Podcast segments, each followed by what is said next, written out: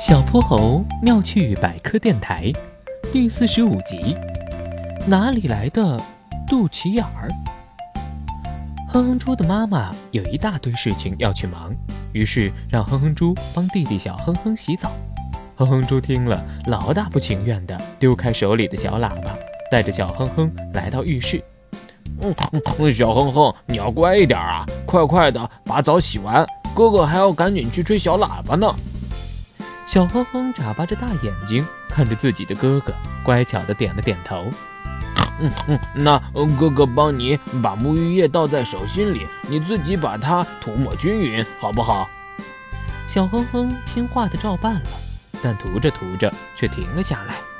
嗯，哥哥，我肚皮上有个小坑，怎么涂啊？哼哼猪看了看小哼哼用手指的地方，你说他啊？这是肚脐眼儿，你不用管它，尽管涂就是了。嗯，哥哥，你也有肚脐眼吗？为什么要长肚脐眼啊？嗯，这个，呃，呃，这个知识，哥哥可是知道的哟。哼哼猪真高兴，因为这个问题他小时候问过妈妈，答案还一直记在脑子里呢。嘿嘿，嗯，当我们还在妈妈肚子里的时候，我们是没办法吃饭饭补充营养的。于是呀，妈妈就通过一根管子把养分输送给我们。这根管子叫做脐带。等到我们出生的时候，脐带就要跟我们断开了。断开的地方会留下一个痕迹，就是我们的肚脐眼呢。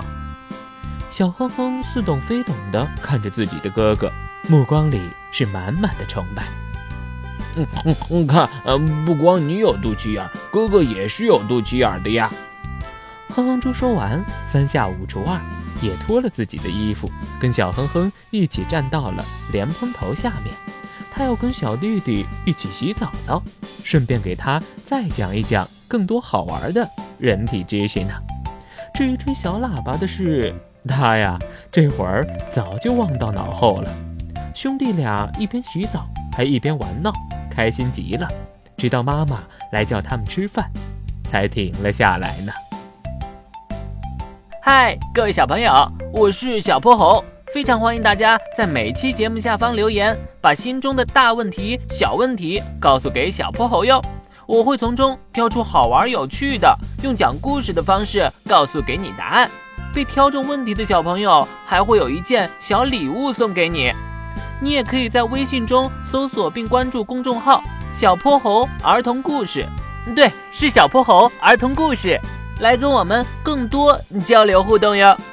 小泼猴妙趣百科，一天一个小知识，下集不见不散。